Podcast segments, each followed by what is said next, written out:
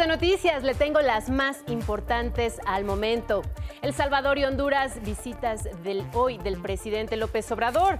Con el presidente salvadoreño Nayib Bukele revisarán los avances de programas de cooperación bilateral como Sembrando Vida y Jóvenes Construyendo el Futuro. Por la tarde se entrevistará con la primera mujer presidenta de Honduras, Xiomara Castro tendremos los enlaces con nuestros enviados especiales en esos países. Se mantiene la fase 1 de contingencia ambiental en el Valle de México. La mala calidad del aire y los altos índices de ozono nos obliga a que buena parte del parque vehicular no circule en la capital del país y municipios conurbados. Le diremos al momento cuáles son las zonas más contaminadas, así como los automóviles que no pueden transitar. El tren suburbano conectará Buenavista con el aeropuerto Felipe Ángeles en 38 minutos. Estará listo en el segundo semestre de 2023. Quedará conformado por cuatro estaciones y tendrá un costo de 22 mil millones de pesos de capital público y privado. Así se anunció esta mañana durante la cuarta edición de la Expo Militar La Gran Fuerza de México. Dos explosiones en Madrid y La Habana sacuden al mundo. De acuerdo con datos oficiales, en la capital de Cuba, el saldo preliminar de la explosión del histórico Hotel Saratoga es de 8 muertos, 15 desaparecidos y 30 personas heridas. El siniestro fue causado por una fuga de gas.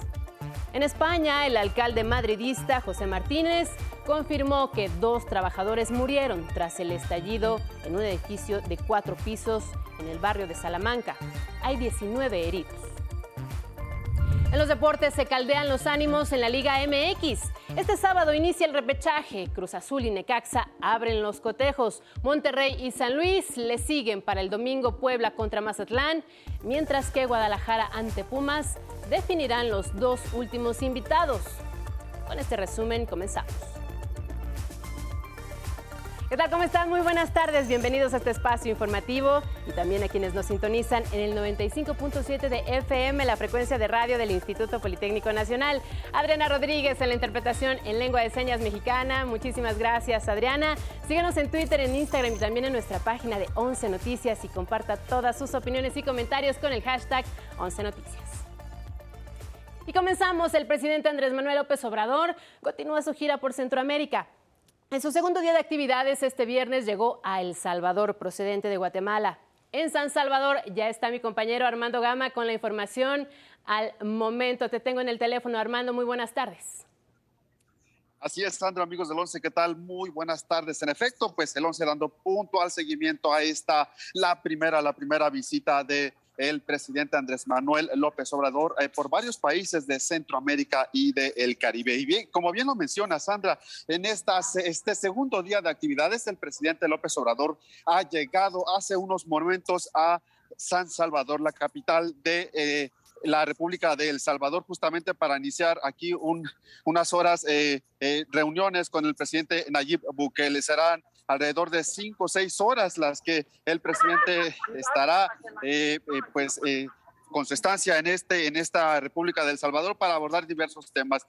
la agenda, la agenda que estará siguiendo el presidente López Obrador, pues obviamente es la siguiente. Está ahora mismo siendo recibido oficialmente por el presidente Nayib Bukele aquí en la Casa Presidencial de El Salvador, ubicada justo en el centro de la capital de este país. Posteriormente, en unos minutos más, tendrá una reunión privada con el presidente Nayib Bukele. Ahí estarán pues abordando diversos temas de interés para ambas naciones. La agenda bilateral que estará pues obviamente enmarcada por estos... Eh, pues los programas sociales, los programas de bienestar, Sandra, amigos del ONCE, que pues están aplicando en México con éxito y que se están trasladando hasta eh, Centroamérica. Ayer ya lo veíamos anunciar eh, estos programas en Guatemala y hoy mismo se prevé que haga lo mismo aquí en El Salvador. Son programas sociales que estarán beneficiando a personas de diferentes eh, pues, eh, localidades para evitar justamente pues, un fenómeno que ha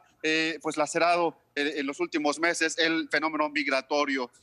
posteriormente, el presidente pues, tendrá también una reunión con su comitiva y con la comitiva eh, del presidente salvadoreño. Y se espera que alrededor de las eh, 3 de la tarde, hora del centro de nuestro país, el presidente López Obrador y también el presidente Nayib Bukele de El Salvador, bueno, pues salgan a ofrecer un mensaje a los medios. Ahí, ahí se va a revelar todos los acuerdos a los que habrán llegado ambos mandatarios. Y bueno, pues como decíamos, esta visita corta por este país estará concluyendo alrededor de las 16:35 de la tarde porque pues a esa hora se estará eh, trasladando al, aeropuerto para dirigirse a eh, Tegucigalpa, Honduras. Así las cosas, Sandra, amigos del 11, con esta visita, este segundo día eh, de actividades del presidente López Obrador por varios países de Centroamérica. Y hoy mismo acaba de arribar hace unos momentos el presidente López Obrador a la República de El Salvador, una eh, pues nación hermana con nuestro país. Hay que recordar que ambos países pues tienen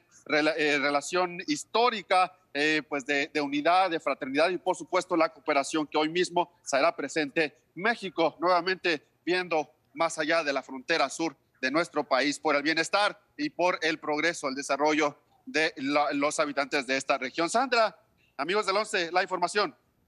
Muchísimas gracias, Armando Gama, desde El Salvador, en donde el presidente Andrés Manuel López Obrador hace una visita como parte de su primera gira por Centroamérica. Y después de su visita por El Salvador, el presidente va a volar hacia Honduras, como ya lo mencionaba mi compañero Armando Gama. Y allá ya está mi compañero Atlante Muñoz encabezando el equipo del 11 para platicarnos qué se espera de esta visita. Atlante, muy buenas tardes. Adelante con tu reporte.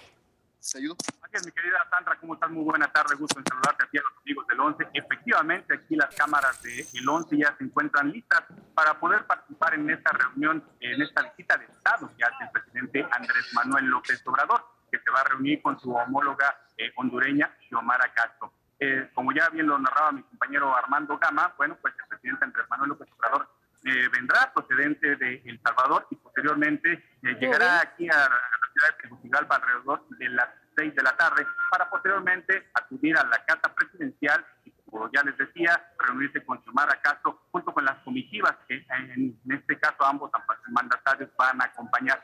La agenda, bueno, pues es parte también de lo que se ha estado manejando en los diversos eh, países centroamericanos en los que va a hacer su visita oficial del presidente López Obrador. Estamos hablando sobre la evaluación de los programas eh, Sembrando Vida y Jóvenes Construyendo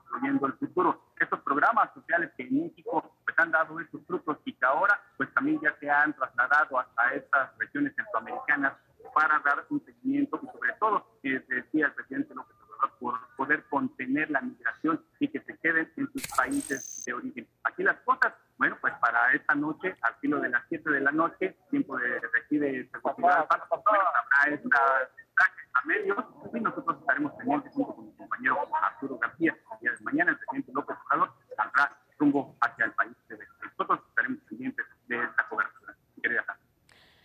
Muchísimas gracias, Atlante Muñoz. Así es, seguiremos pendiente de todo lo que ocurra con nuestros compañeros de 11 Noticias, quienes siguen puntualmente la gira del presidente Andrés Manuel López Obrador por Centroamérica. Y aquí en la Ciudad de México continúa la fase 1 de contingencia ambiental por altas concentraciones de ozono en la zona metropolitana del Valle de México.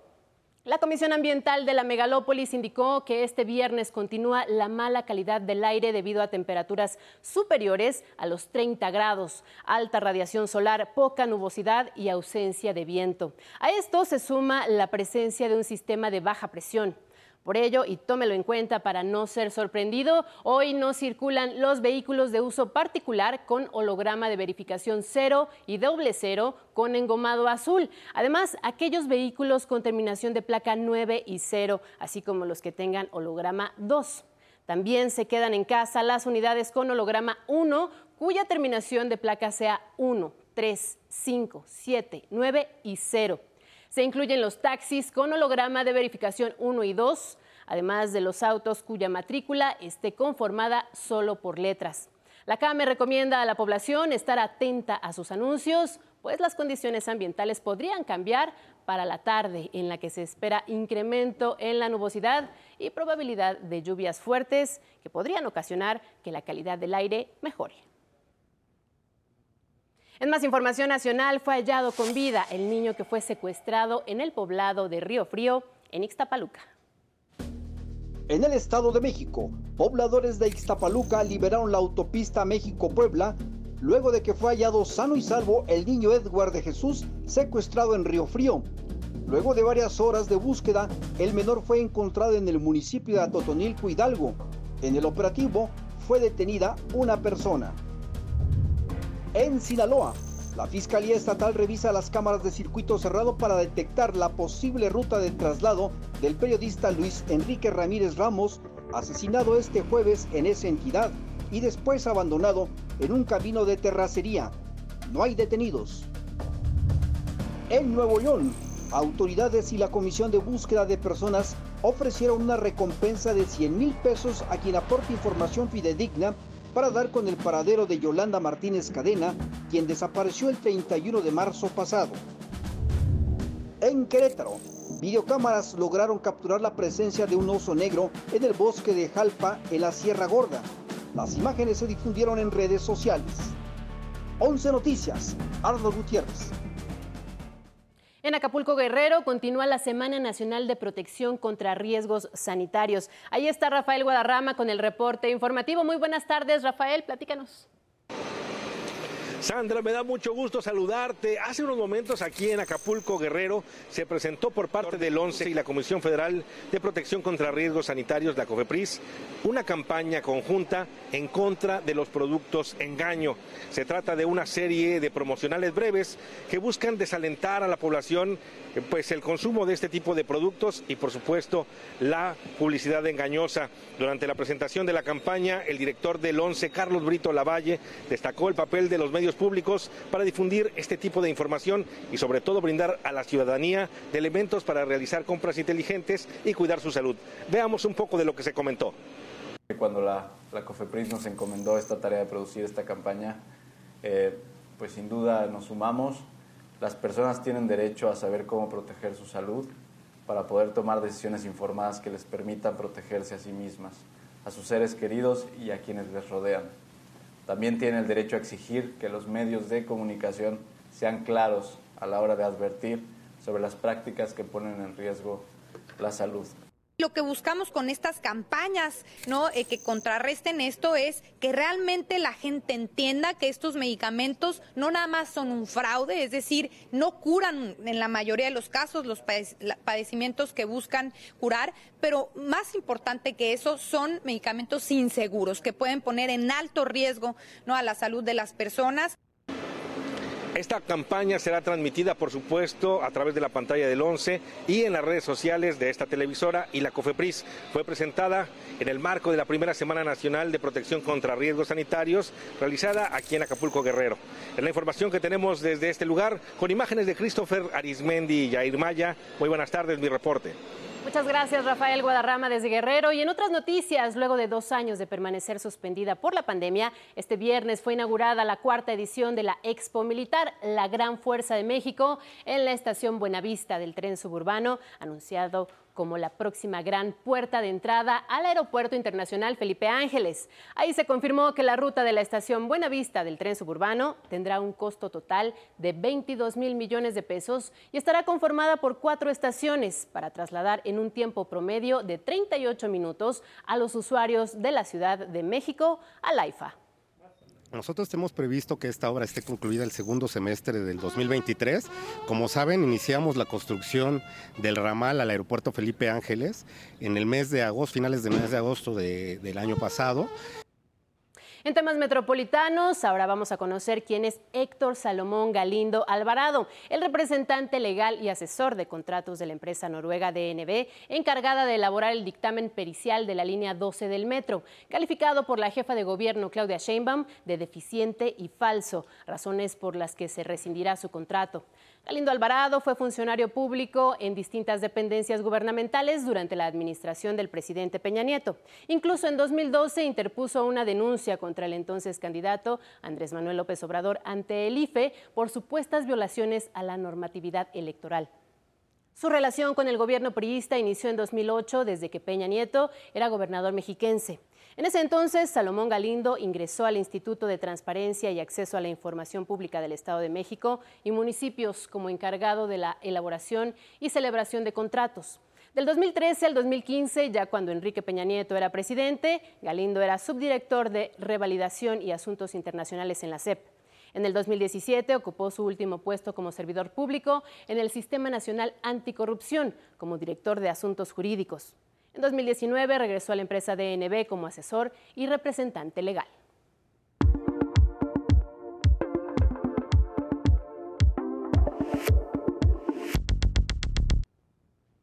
Vámonos a la información internacional. Sendas explosiones sacudieron este viernes la zona centro de las capitales de Cuba y España, con saldo preliminar de al menos 10 muertos, 15 desaparecidos y medio centenar de heridos.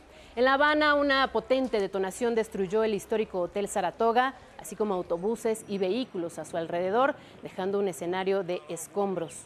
La presidencia de Cuba informó que la investigación inicial arroja una fuga de gas como causa del estallido confirmó la muerte de ocho personas, 15 desaparecidos y una treintena de heridos. El presidente Miguel Díaz Canel coordinó personalmente los trabajos de rescate en la zona siniestrada. Descartó que se haya tratado de una bomba. En Madrid, España, las autoridades confirmaron dos trabajadores fallecidos en el estallido en un edificio de cuatro pisos en el barrio de Salamanca. Además, 19 personas resultaron heridas, una de ellas de gravedad. Europa enfrenta un aumento sin precedente en el tráfico de cocaína y metanfetaminas provenientes de Sudamérica, indica el informe de Europol y el Observatorio Europeo de Drogas y Adicciones. Vemos un número creciente de laboratorios de drogas activos en la Unión Europea que producen drogas sintéticas y en particular metanfetaminas. El tráfico y la producción a escala industrial de metanfetaminas está creciendo. Es un problema creciente para la Unión Europea. El informe refiere que la mayoría de la cocaína que circula en la región proviene de Colombia, Bolivia y Perú.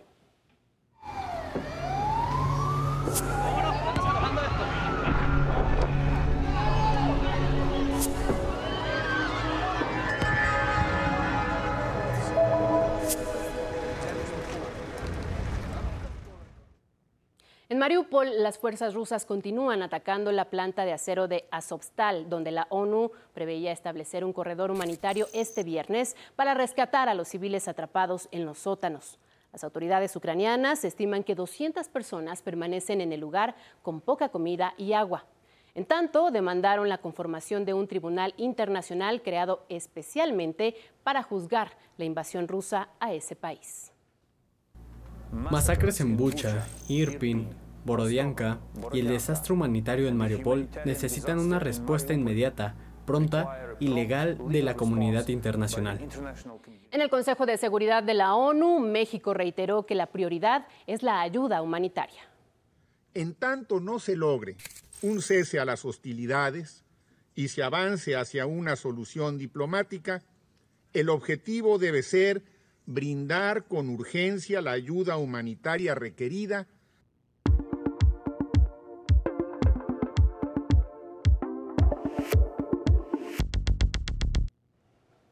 Es momento de los deportes. Vamos contigo, Samuel Estrada. Muy buenas tardes. Sandra, ¿cómo estás? Buenas tardes. Iniciamos con el fútbol mexicano. Este fin de semana se jugarán los repechajes que pondrán a ocho equipos ante la posibilidad de avanzar a la liguilla y contender por el título, a pesar de su mediano desempeño, hay que decirlo, a lo largo del torneo. Sobre todo Necaxa, Atlético San Luis, Pumas y Mazatlán, que terminaron entre el 9 y el 12 de la tabla. Mañana Cruz Azul y Necaxa abren la cartelera y más tarde Monterrey y San Luis estarán chocando en el, por el anhelado boleto. El domingo Puebla contra Mazatlán, mientras que Guadalajara ante Pumas definirán a los últimos dos invitados.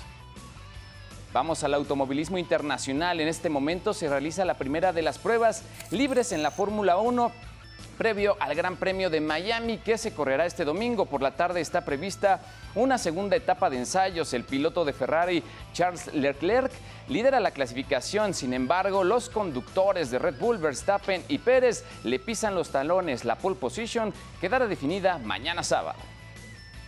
Subamos al ring y ya que hablamos de este sábado, el mexicano Saúl Canelo Álvarez, especialista para la pelea ante el ruso Dimitri Vivol por el título de semipesados de la Asociación Mundial de Boxeo. Antes tienen que pasar por la báscula. Este día el peso pactado es de 175 libras, es decir, poco más de 79 kilogramos. Cabe mencionar que el tapatío subió a las 168 libras, a las de 168 libras a 175 en seis meses desde su pelea anterior.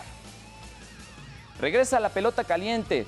La Liga Mexicana de Béisbol vivirá este fin de semana series imperdibles como la que protagonizan desde hoy los Diablos Rojos del México que visitan a los Guerreros de Oaxaca a las 7 de la noche. Los Rieleros de Aguascalientes reciben a los Sultanes de Monterrey, ambos con marca de 6-6. Los Pericos de Puebla visitan a los Mariachis de Guadalajara juego que por cierto podrá verlo en el 11 mañana a las 5 de la tarde y el domingo a las 3. Estos son los otros juegos de fin de semana, Campeche contra Yucatán, Quintana Roo contra Tabasco, Veracruz León, Durango Tijuana y Laredo contra la Unión Laguna.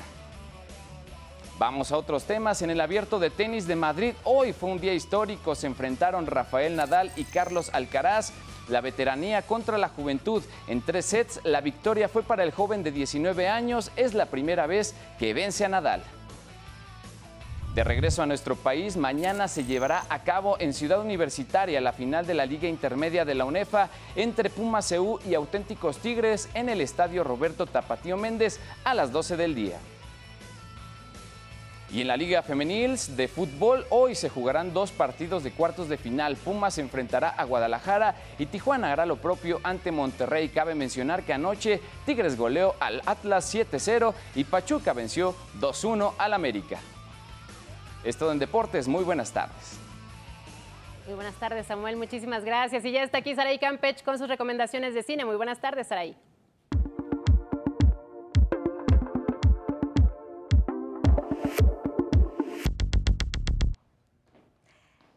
¿Qué tal, Sandra? El exitoso futbolista mexicano Roberto Casa sufrió un parón en seco en su carrera en Europa. Panorama oscuro que lo hace volver a su lugar de origen para encontrarse con Las Bravas, equipo de fútbol femenil que le encomiendan a pesar de su poca fe.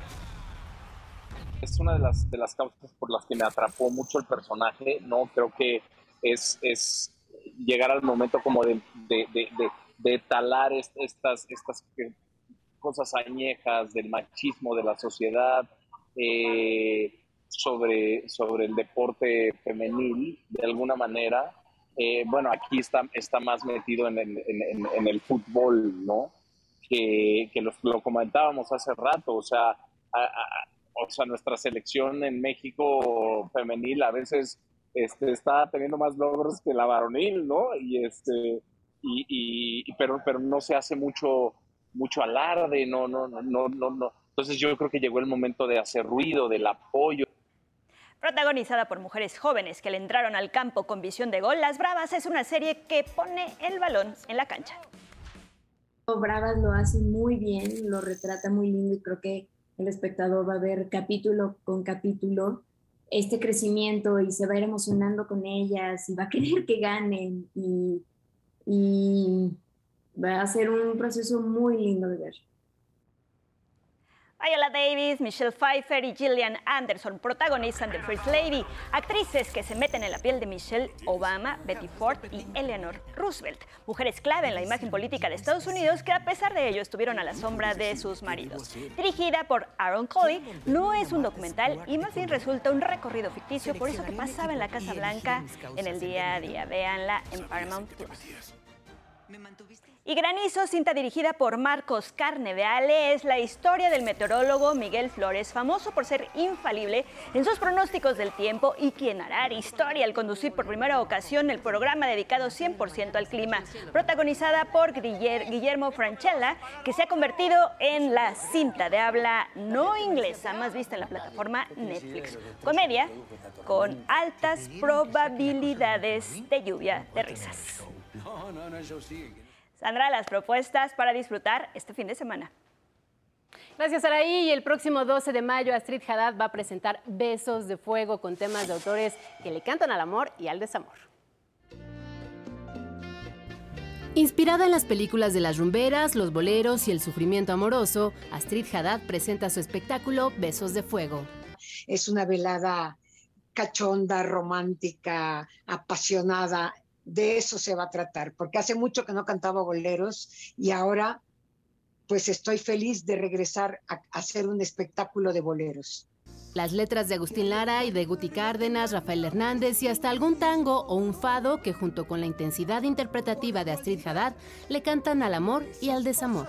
Cuando uno escucha Desvelo de Amor, por ejemplo, pues ¿quién no ha sufrido por amor? De Rafael Hernández, de Sufro mucho tu ausencia, no te lo niego.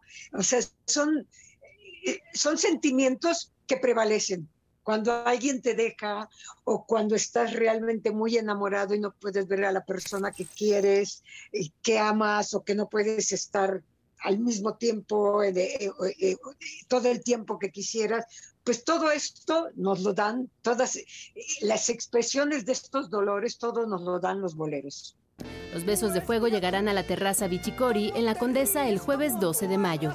11 Noticias, Sandra Sitle. Y regresan los conciertos al Zócalo de la Ciudad de México con el grupo Firme. Luego de entregarle un reconocimiento, la jefa de gobierno Claudia Sheinbaum anunció que esta banda se presentará en la Plaza de la Constitución de manera gratuita en una fecha por confirmar. Quiero darles una noticia muy especial y es que nos vamos a poner de acuerdo en la fecha, pero Grupo Firme va a estar en el Zócalo de la Ciudad de México. Alex Fernández estrenó su canción El mejor regalo. Sueño entre mis brazos me llena de ilusión pensar que un ser tan puro me llena de calor.